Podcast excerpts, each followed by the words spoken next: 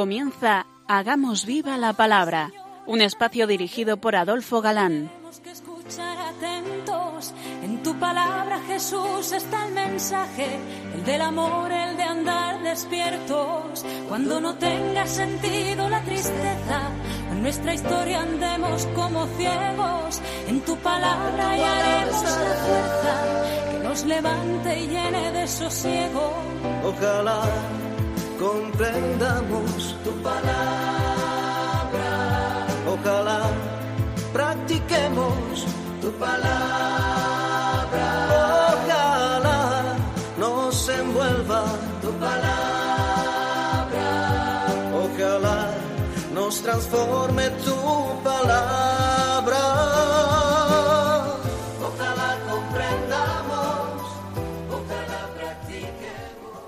Hola queridos oyentes, un día más en esta emisora de la Madre nos encontramos con vosotros a través de las ondas y encantados de nuevo de compartir el gozo de disfrutar la escucha de la palabra de Dios, buscando en vuestra compañía su vigencia y fuerza para nuestra vida. Aquí estamos de nuevo Adolfo, y Marta dispuestos a pasar esta hora en vuestra compañía. Bienvenidos a nuestro programa Hagamos viva la palabra. Hola amigos, eh, gracias eh, por permitirnos entrar en vuestros hogares un día más, en este día primaveral. Eh, gracias por vuestra fidelidad al programa y gracias por vuestra escucha. Retomamos el análisis del Evangelio de San Juan, donde lo dejábamos el último día, hacia la mitad del capítulo 3, cuando en la entrevista con Nicodemo le dice aquello de que así como Moisés levantó la serpiente en el desierto, así será levantado el Hijo del Hombre para que todo el que crea en él tenga vida eterna. Eh, El pecado introducido por la serpiente antigua eh, llamada diablo, como dice Apocalipsis, produjo el pecado original en el paraíso. Y los hombres, dañados por esa mordedura, sufren, sufrimos, las consecuencias hasta la muerte. Pero Dios dispuso un plan salvífico. Igual que la serpiente de Moisés, al ser elevado el Hijo del Hombre, sanará a todos cuanto le miren con fe. De sobra sabemos que el ungido, Cristo, no vino a condenar, sino a salvar. Pero el hombre es libre, y si libremente rechaza, se condena él solito. Pero hay a continuación unas palabras impresionantes en esta entrevista con Nicodemo. ¿Se puede no creer con buena voluntad? ¿Es culpable el que no cree? Pues hemos leído. El que no cree ya está juzgado, porque no creyó en el nombre del unigénito Hijo de Dios. Y el juicio consiste en que vino la luz al mundo, y los hombres amaron más las tinieblas que la luz, porque sus obras eran malas. Porque todo el que obra mal aborrece la luz, y no viene a la luz porque sus obras no sean reprendidas. Ahí está la clave. Por eso habrá castigo. Por eso recomienda al que no tiene fe o dice no tener fe que haga obras buenas. Eso sí es eficaz. No, no consiste en estudiar ni saber muchos dogmas, lo dice también el refranero. Obras son amores y no buenas razones. Y nos faltaba de este capítulo 3 el tercer testimonio del Bautista. Muchos opinan que los versículos que vamos a leer son reflexiones de Juan, que son reflexiones del evangelista. Bueno, ¿y qué? ¿No es inspirado por el autor principal, que es el Espíritu Santo igualmente? Empezamos leyendo. Después de esto vino Jesús con sus discípulos a la tierra de Galilea, y permaneció allí con ellos y bautizaba. Juan bautizaba también en Ainón, cerca de Salim, donde había mucha agua, y venían a bautizarse, pues Juan aún no había sido metido en la cárcel. Se suscitó una discusión entre los discípulos de Juan y cierto judío acerca de la purificación, y vinieron a Juan y le dijeron, Rabí, aquel que estaba contigo al otro lado del Jordán, de quien tú diste testimonio, está ahora bautizando, y todos se van a él. Juan les respondió diciendo, No debe el hombre tomarse nada si no le fuere dado del cielo. Vosotros mismos sois testigos de que dije, Yo no soy el Mesías, sino que he sido enviado ante él.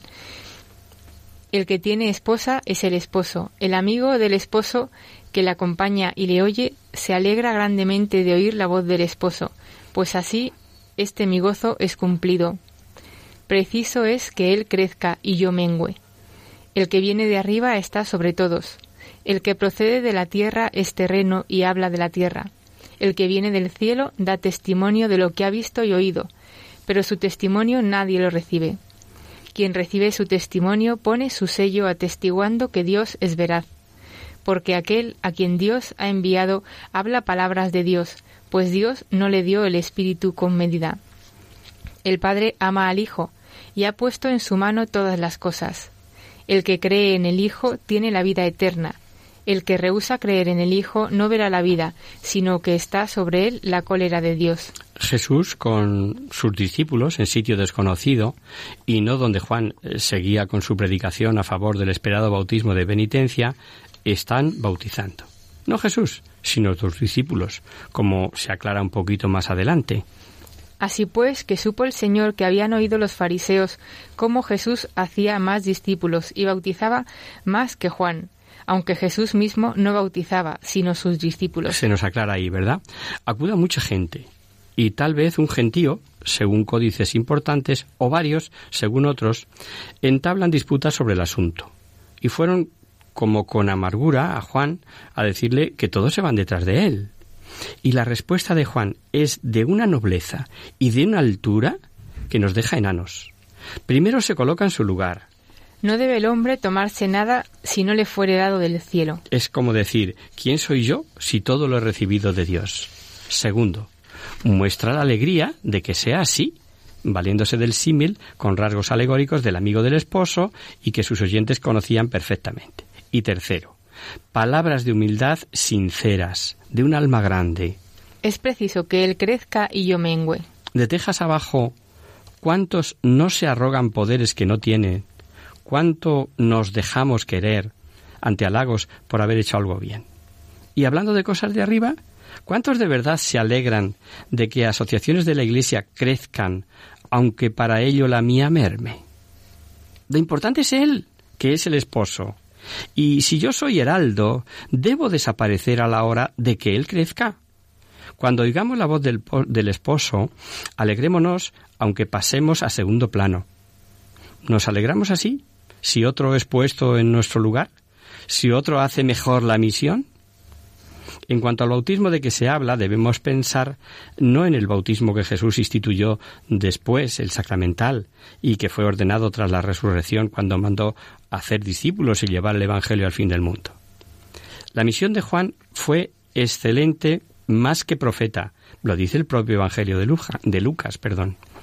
Mas, ¿qué salisteis a ver? ¿Un profeta? Sí, y yo os, os, lo digo más que un profeta. Su misión era de parte de Dios, lo vimos en el prólogo. Hubo un hombre enviado de Dios cuyo nombre era Juan, lo recordáis, ¿verdad? La revelación para su testimonio fue sobrenatural, y lo leímos también al principio, pero ojo, Cristo era el esposo, el Salvador, el esperado. Por eso advierte que el que viene de arriba y está sobre todos.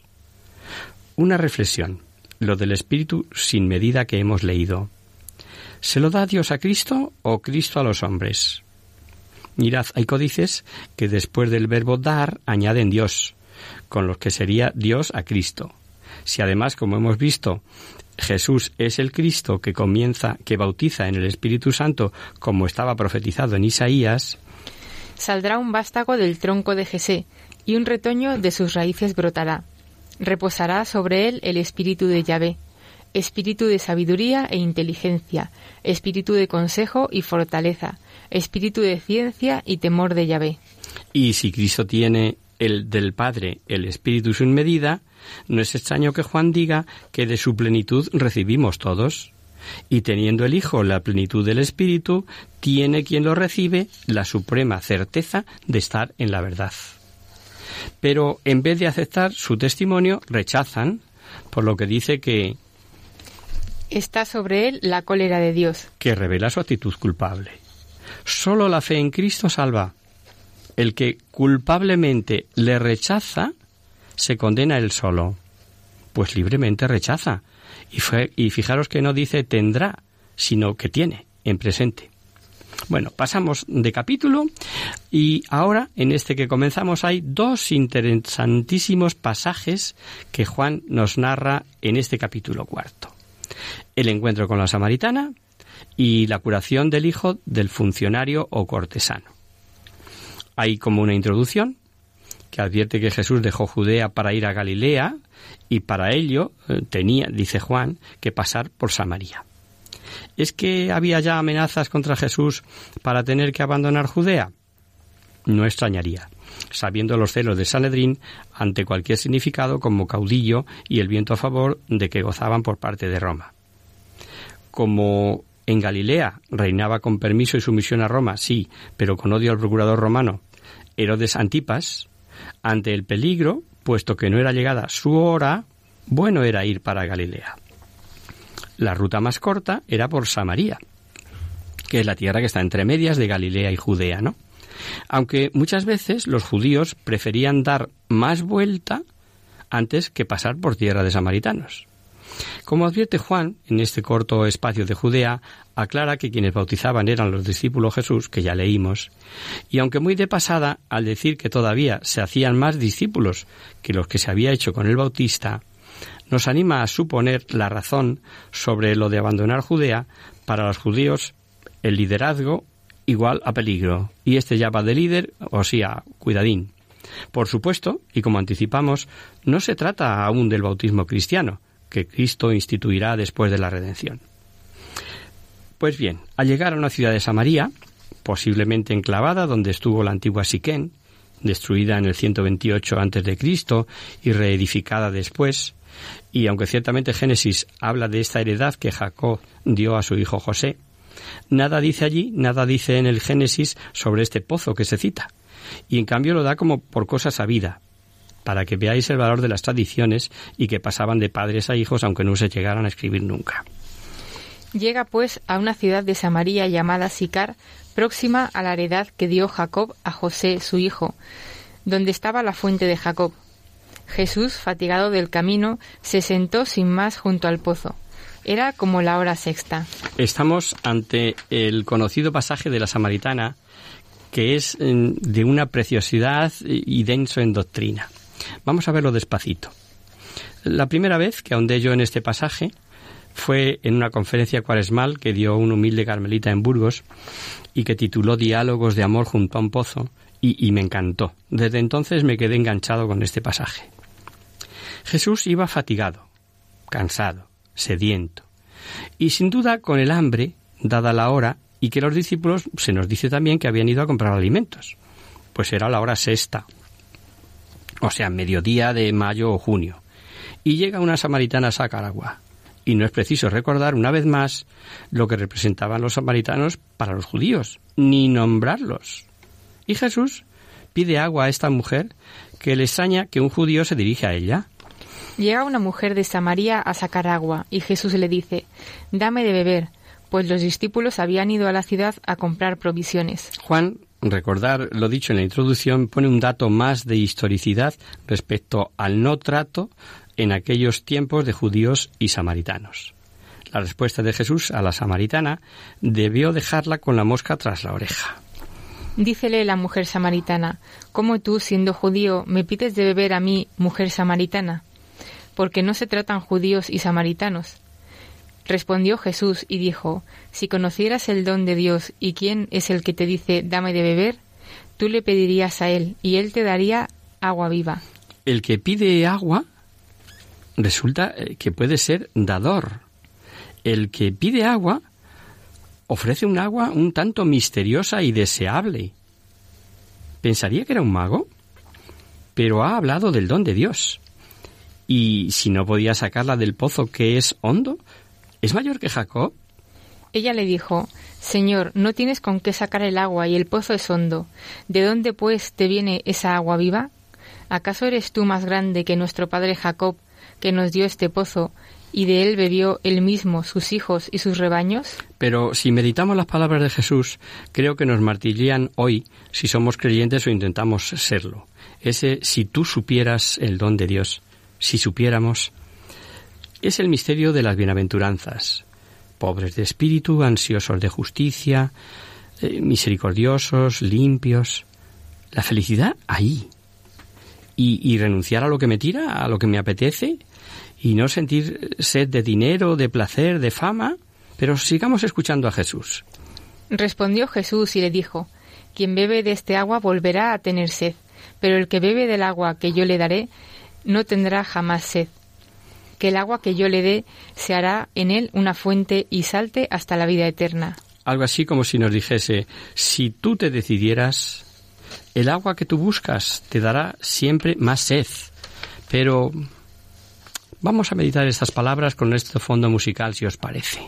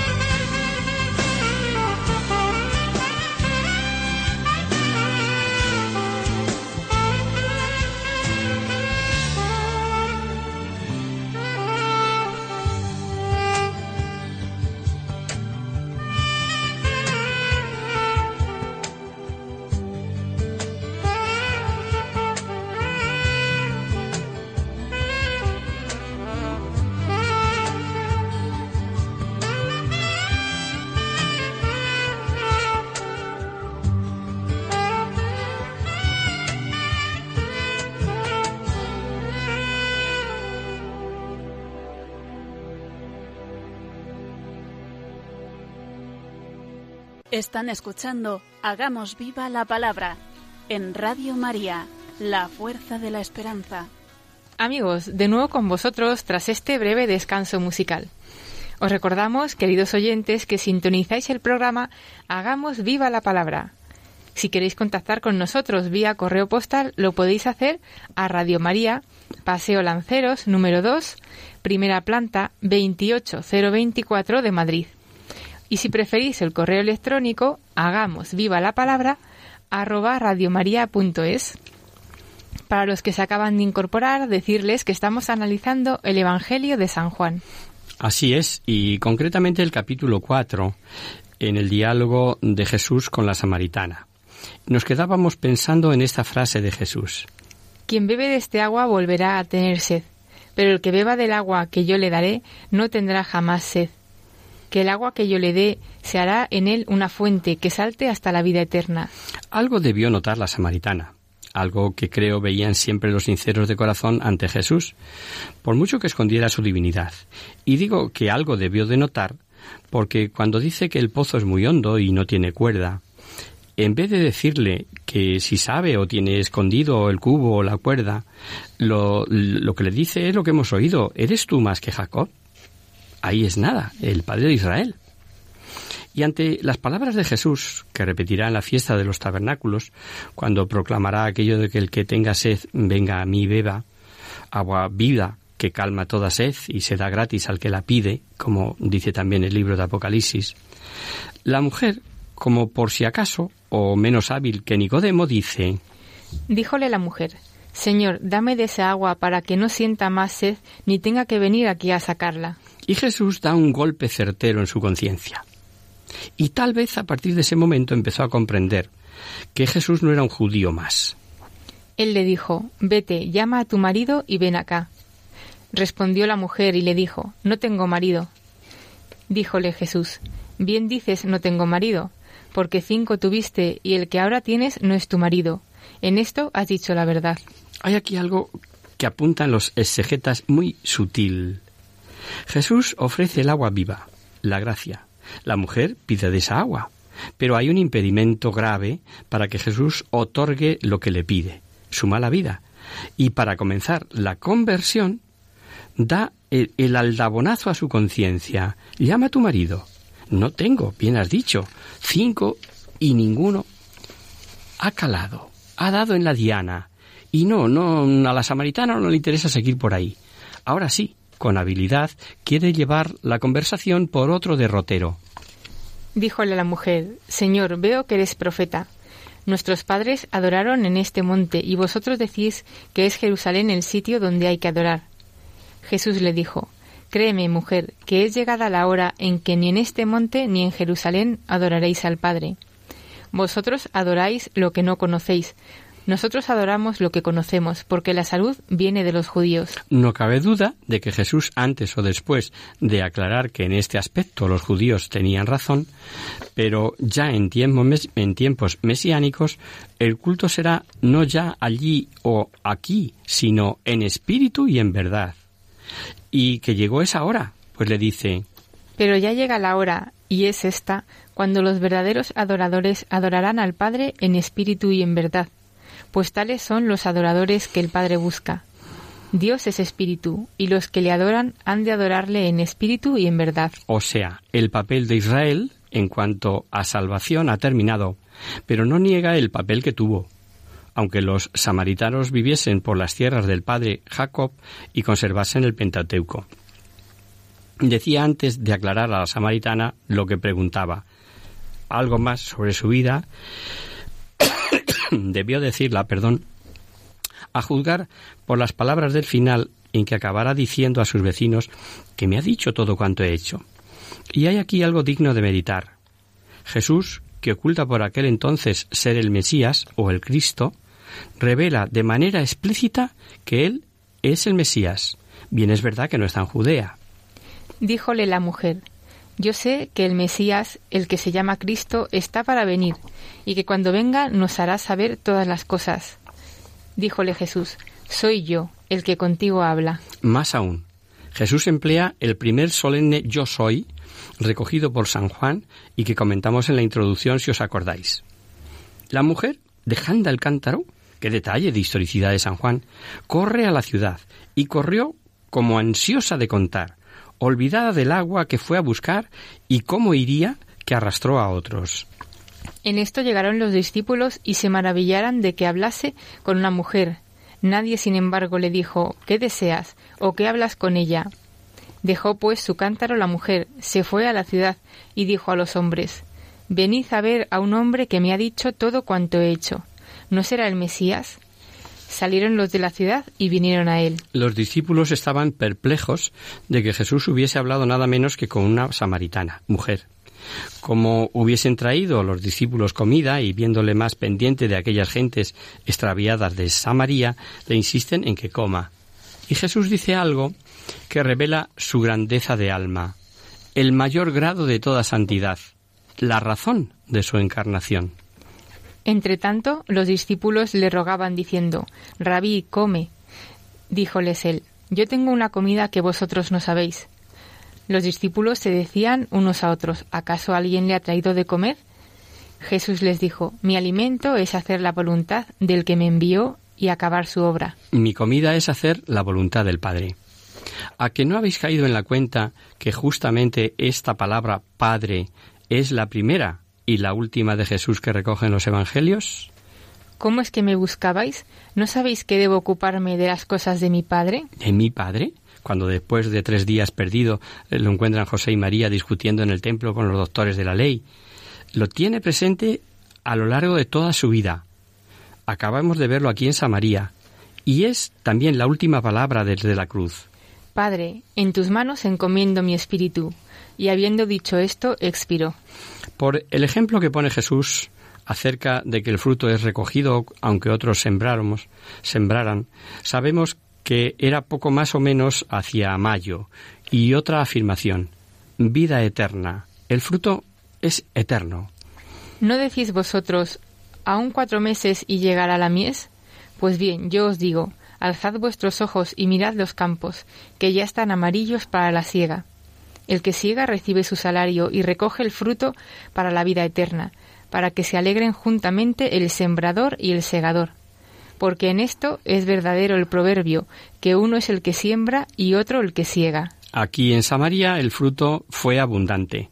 A pesar de ser judío le pidieron que se quedase más tiempo con ellos. ¿Qué vieron en él? ¿Qué sintieron? Misterio el trato con Jesús. Lo hemos visto con Natanael, con Mateo, ahora los samaritanos, y vuelve a sonar el si tú supieras. Y no dejemos de ver la pincelada muy de San Juan universalista. No se contentan con decir que sea el Mesías, sino el Salvador del mundo. Muchos samaritanos de aquella ciudad creyeron en él por la palabra de la mujer, que atestiguaba, me ha dicho todo cuanto he hecho.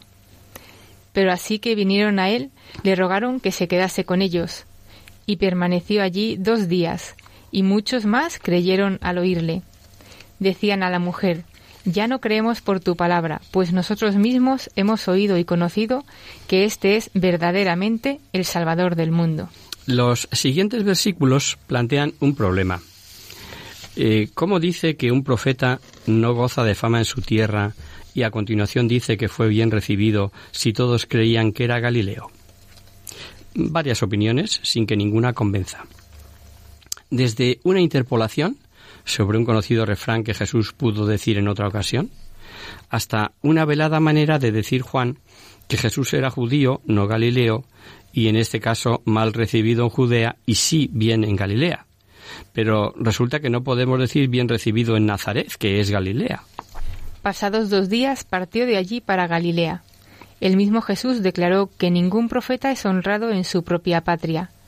Cuando llegó a Galilea le acogieron los galileos que habían visto cuántas maravillas había hecho en Jerusalén durante las fiestas, pues también ellos habían ido a la fiesta. Otros dicen que Juan pone el marcado contraste de la buena acogida de los samaritanos, si bien aún cierto el refrán dicho en Nazaret, los galileos al ver los signos hechos en Jerusalén le acogieron bien como solemos decir en estos casos. Dejemos a los escrituristas que investiguen, aunque en este caso no es trascendente, al parecer dar con la solución exacta. Vuelve Jesús a Caná de Galilea, que dista unas seis o siete horas, 33 kilómetros, descendiendo unos 800 metros, donde hay un enfermo grave. Y Juan nos narra el segundo de los signos, la curación del hijo del funcionario cortesano. Sin duda, importante personaje al servicio del rey Herodes. Este Herodes es el de la pasión, el hijo del de los magos. Llegó pues otra vez a Caná de Galilea, donde había convertido el agua en vino. Había allí un cortesano cuyo hijo estaba enfermo en Cafarnaún. Oyendo que llegaba Jesús de Judea a Galilea, salió a su encuentro y le rogó que bajase y curase a su hijo, que estaba para morir. Jesús le dijo, Si no viereis señales y prodigios, no creéis. El funcionario va a buscar a Jesús y le ruega que vaya a curar a su hijo. Y choca la respuesta de Jesús, ¿verdad? Si no viereis señales y prodigios, no creéis. Es como una afirmación de la constante que se da en el judaísmo y que vemos en más ocasiones, y que tras un milagro luego le dirán ¿y qué señales haces tú? San Pablo, escribiendo a los Corintios, dirá que los griegos buscan sabiduría, los judíos señales. Es como echar en cara ese proceder del judaísmo. De hecho, vemos que emplea un plural. Si no viereis señales y prodigios. Eh, pero cuando hay verdadera necesidad, a que se mete uno el orgullo en el bolsillo, a que sí. Tal vez Jesús intentó de esta manera excitar la fe como diciéndole que se puede creer sin ver. Si hubiese sido esa la intención de Jesús, o sea, el dar pie para creer, lo cierto es que lo consiguió, pues creyó y marcha sin insistir en que vaya con él Jesús. Díjole el cortesano, Señor, baja antes que mi hijo muera. Jesús le dijo, Vete, tu hijo vive. Creyó el hombre en la palabra que le dio Jesús y se fue. De camino, a esas citadas seis o siete horas, le salen al encuentro con la noticia. Y como al ponerse el sol era ya día siguiente, le dicen ayer a la hora séptima, o sea, hacia la una del mediodía, ya bajaba él cuando le salieron al encuentro sus siervos, diciéndole, Tu hijo vive. Preguntóles entonces la hora en que se había puesto mejor, y le dijeron, Ayer a la hora séptima le dejó, le dejó la fiebre. Conoció pues el padre que aquella misma era la hora en que Jesús le dijo, Tu hijo vive. Y creyó él y toda su casa. Este fue el segundo milagro que hizo Jesús viniendo de Judea a Galilea. Al repetir que creyó él y toda su familia, después de haber dicho cuando sucedió el milagro que creyó, lo lógico es pensar que seguramente creyeron en mucho más que en un Jesús mm, profeta taumaturgo, sino en el Mesías. Y el capítulo 5 habla de una segunda fiesta en Jerusalén. Y cuando se habla de la fiesta de los judíos, sabemos siempre que es la Pascua o fiesta principal.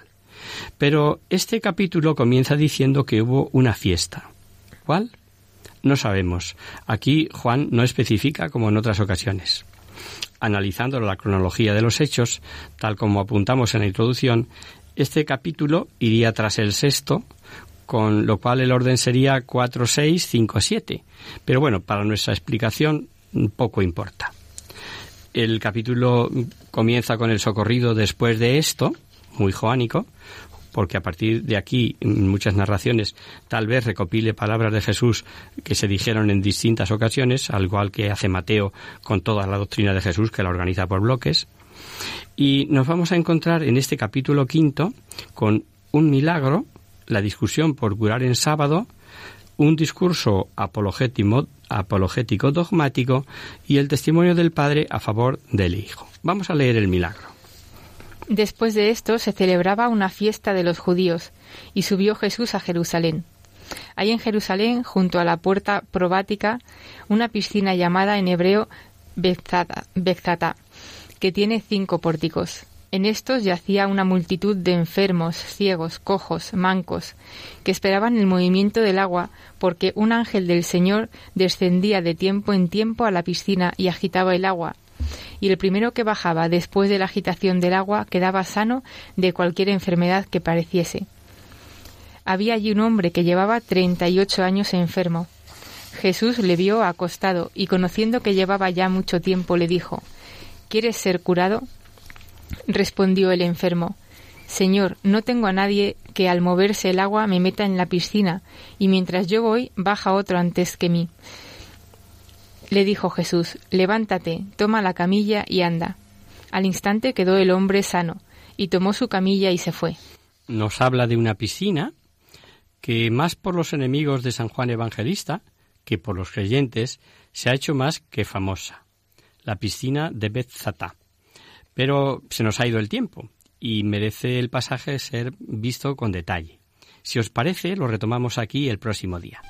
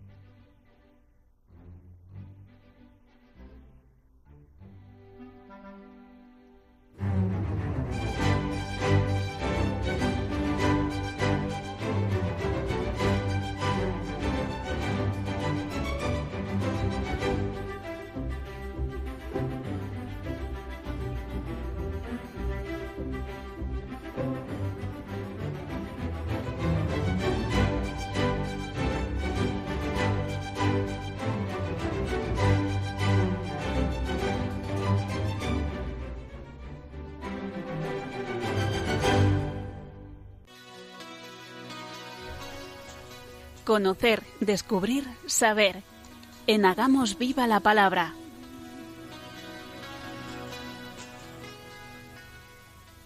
Abrimos ahora este mini espacio del final del programa que llamamos Conocer, Descubrir, Saber para satisfacer vuestras curiosidades, para responder a vuestras preguntas, para hablar de alguna cosa histórica o actual que pueda orientar nuestras vidas. En esta ocasión hemos recibido una carta de una paisana mía a la que vamos a contestar y que dice así. Hola Adolfo, soy María Antonia y os escucho desde Ávila. Recurro a vosotros para que me orientéis de una manera sencilla a dar respuesta a una amiga muy mayor que está muy sola y a la que visito con frecuencia para charlar y entretenerla. Desde hace un tiempo está muy angustiada por el momento de la muerte, que dada su edad ve cerca. Yo le insisto en que hable con un sacerdote, pero no quiere, pues aunque cree en Dios, no frecuente a la iglesia. ¿Cómo podría ayudarla? ¿Qué le puedo decir para que al menos pierda el miedo a la muerte y pase sus últimos años en paz? Un saludo, María Antonia. Gracias por tu consulta, querida María Antonia. El caso que nos comentas es bastante difícil y, por desgracia, muy frecuente hoy en día. Y también sabemos que a las personas mayores Radio María les ayuda mucho, pero suponemos que no es el caso. El, consejo que le das a tu amiga de que hable con un sacerdote es muy adecuado, pero como por el momento no está dispuesta a ello, vamos a intentar orientarte para que el enfoque respecto a la muerte no le angustie ni le quite la paz. De todos modos, además de ayudarla con tu compañía y tu conversación, sería muy bueno y eficaz que rezaras por ella para que se acerque a la Iglesia y a los sacramentos. No sé si ya lo haces, seguro que sí. Nosotros, por nuestra parte, vamos a reflexionar sobre este tema que muchos consideran tabú, un tema tabú. No quieren ni nombrar, pero que, en fin, seamos realistas, a todos nos incumbe, pues forma parte de la existencia humana el tema de la muerte aparece en la Biblia casi desde la primera página. Así en el capítulo 2 del primer libro del Génesis leemos Dios impuso al hombre este mandamiento De cualquier árbol del jardín puedes comer, mas del árbol de la ciencia del bien y del mal no comerás, porque el día que comieres de él morirás sin remedio. Como consecuencia de la desobediencia de Adán y Eva, el hombre, que disfrutaba del don de la inmortalidad, pasó a ser mortal. Todos moriremos, de eso no hay duda. Y además, la muerte es un hecho imprevisible. San Pablo escribe en la primera carta a los tesalonicenses, Vosotros mismos sabéis perfectamente que el día del Señor ha de venir como un ladrón en la noche. ¿Cómo es posible entonces estar alegres ante esta realidad de la muerte? ¿Necesitamos olvidarnos de ella para vivir felices? ¿Necesitamos evitar todo lo que nos recuerde la muerte nos llegará a nosotros y a nuestros seres queridos tarde o temprano? Pues evidentemente no. La solución no está en mirar para otro lado ni esconder la cabeza como la avestruz. Vamos a pensar sobre algunos aspectos positivos relativos a la muerte. para, si es posible, perderle el miedo y poder llegar a llamarla, como San Francisco de Asís, hermana muerte. Y esperamos que con ello eh, te demos unas pautas para ayudar a tu amiga, María Antonia. San Pablo se dirige a los hebreos para anunciarles que Cristo ha venido para aniquilar mediante la muerte al Señor de la muerte, es decir, al diablo, y a libertar a cuantos por temor a la muerte estaban de por vida sometidos a esclavitud. Muriendo y resucitando, destruyó nuestra muerte y nos abrió las puertas del cielo. O sea, la muerte es un paso hacia una vida mejor. San Juan Pablo II comparaba con el nacimiento y el ejemplo es muy bueno, pues nos ayuda a pensar en un vivir nuevo. El niño deja atrás una vida imperfecta, la del seno materno, para pasar a una vida más perfecta, y eso con dolor, de ahí que llore. Pero abre los ojos y puede ver a sus padres que lo miran con amor. Así, cuando morimos, dejamos una vida defectuosa para entrar en una vida plena. También con dolor, pero abrimos los ojos y vemos a nuestro Padre Dios. Por eso, San Pablo asegura, escribiendo a los filipenses, Cristo será glorificado en mi cuerpo, por mi vida o por mi muerte, pues para mí la vida es Cristo y la muerte una ganancia. Nuestro Señor quiso asumir el aspecto doloroso de la muerte como todo lo humano excepto el pecado, para demostrarnos que la muerte no es el final, sino el principio, el paso necesario para gozar de la vida eterna.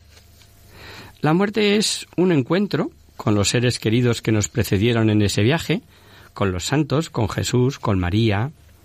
¿Os habéis fijado en que la Iglesia no celebra la fecha del nacimiento de los santos, sino la fecha de su muerte? Es decir, el dies natalis, el día del nacimiento a la nueva vida con mayúsculas, la vida eterna. Hay ocasiones en que la muerte nos visita en nuestra familia o en nuestro grupo de amigos o conocidos.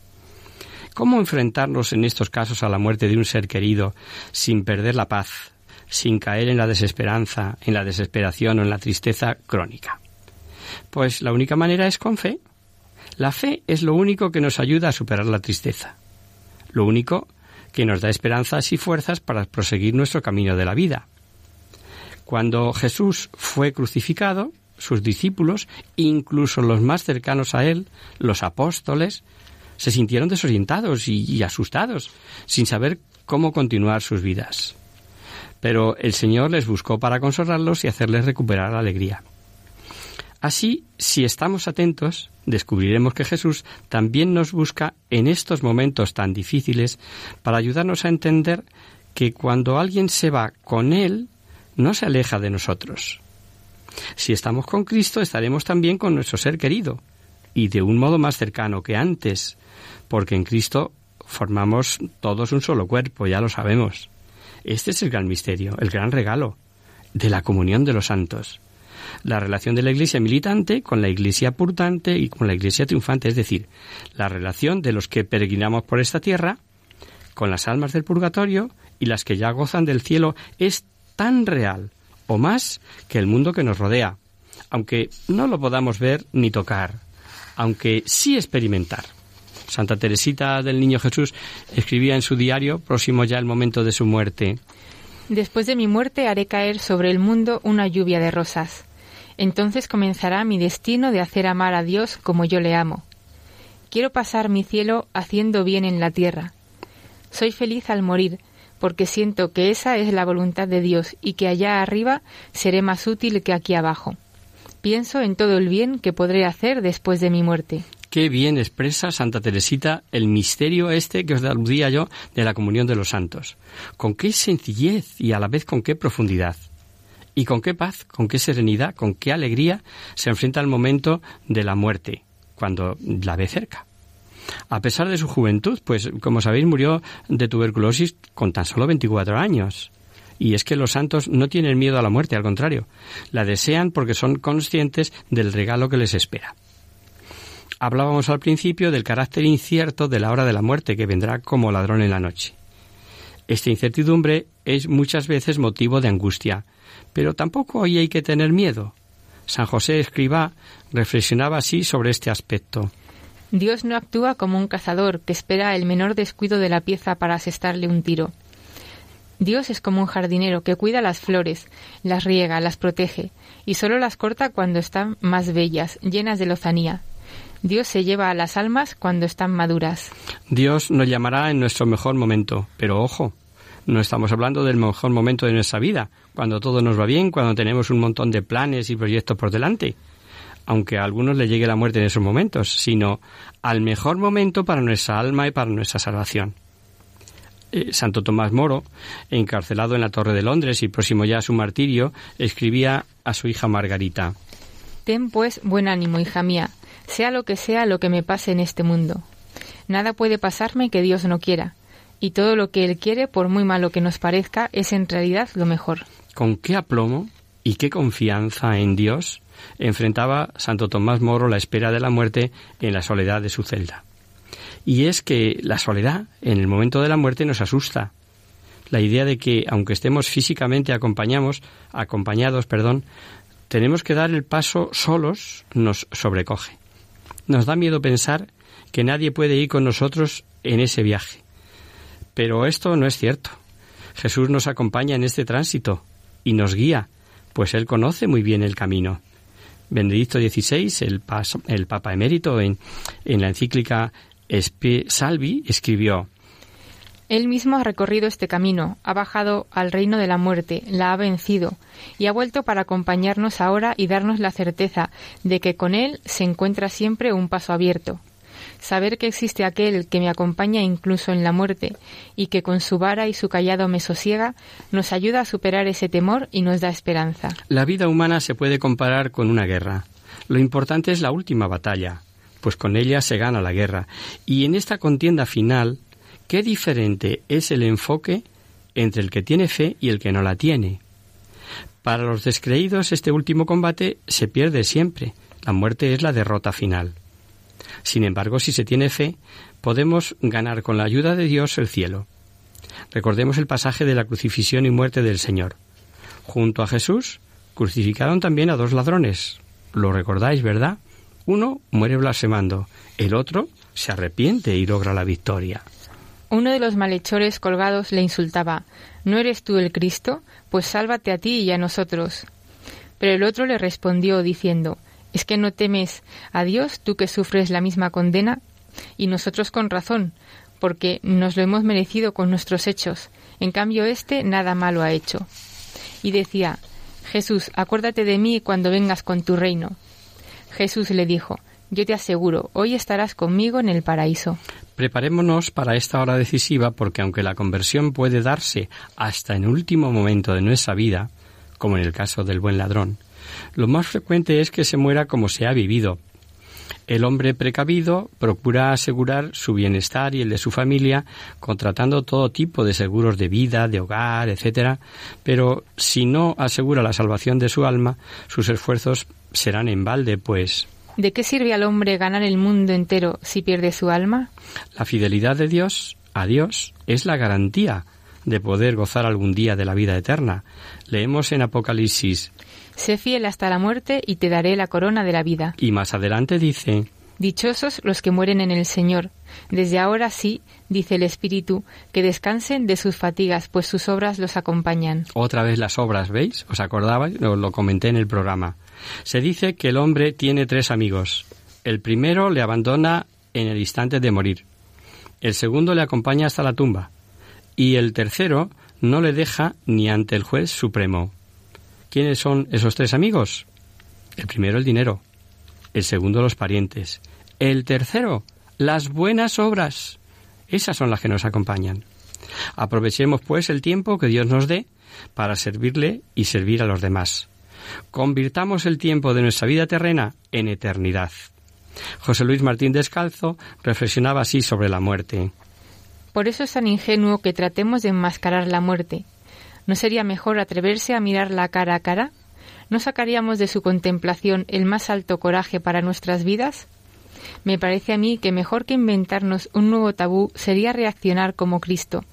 Sabiendo que llegaba la hora de pasar de este mundo al Padre, amó a los suyos hasta el fin.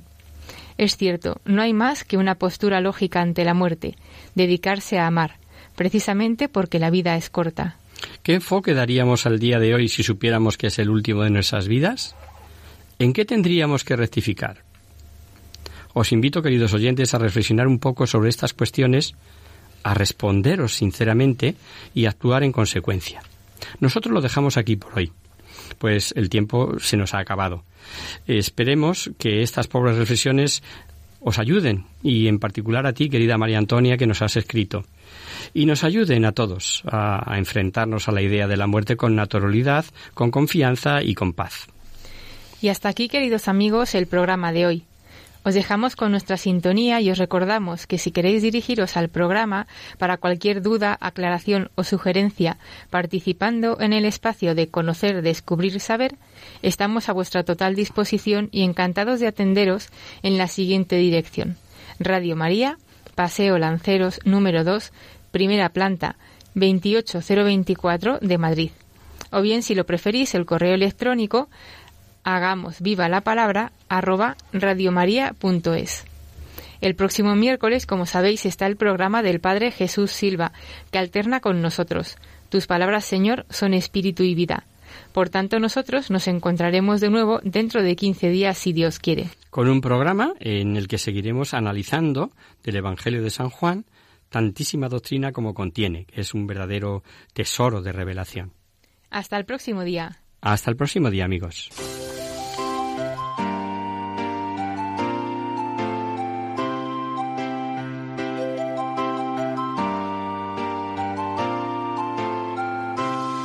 En tu palabra, Señor, está la clave.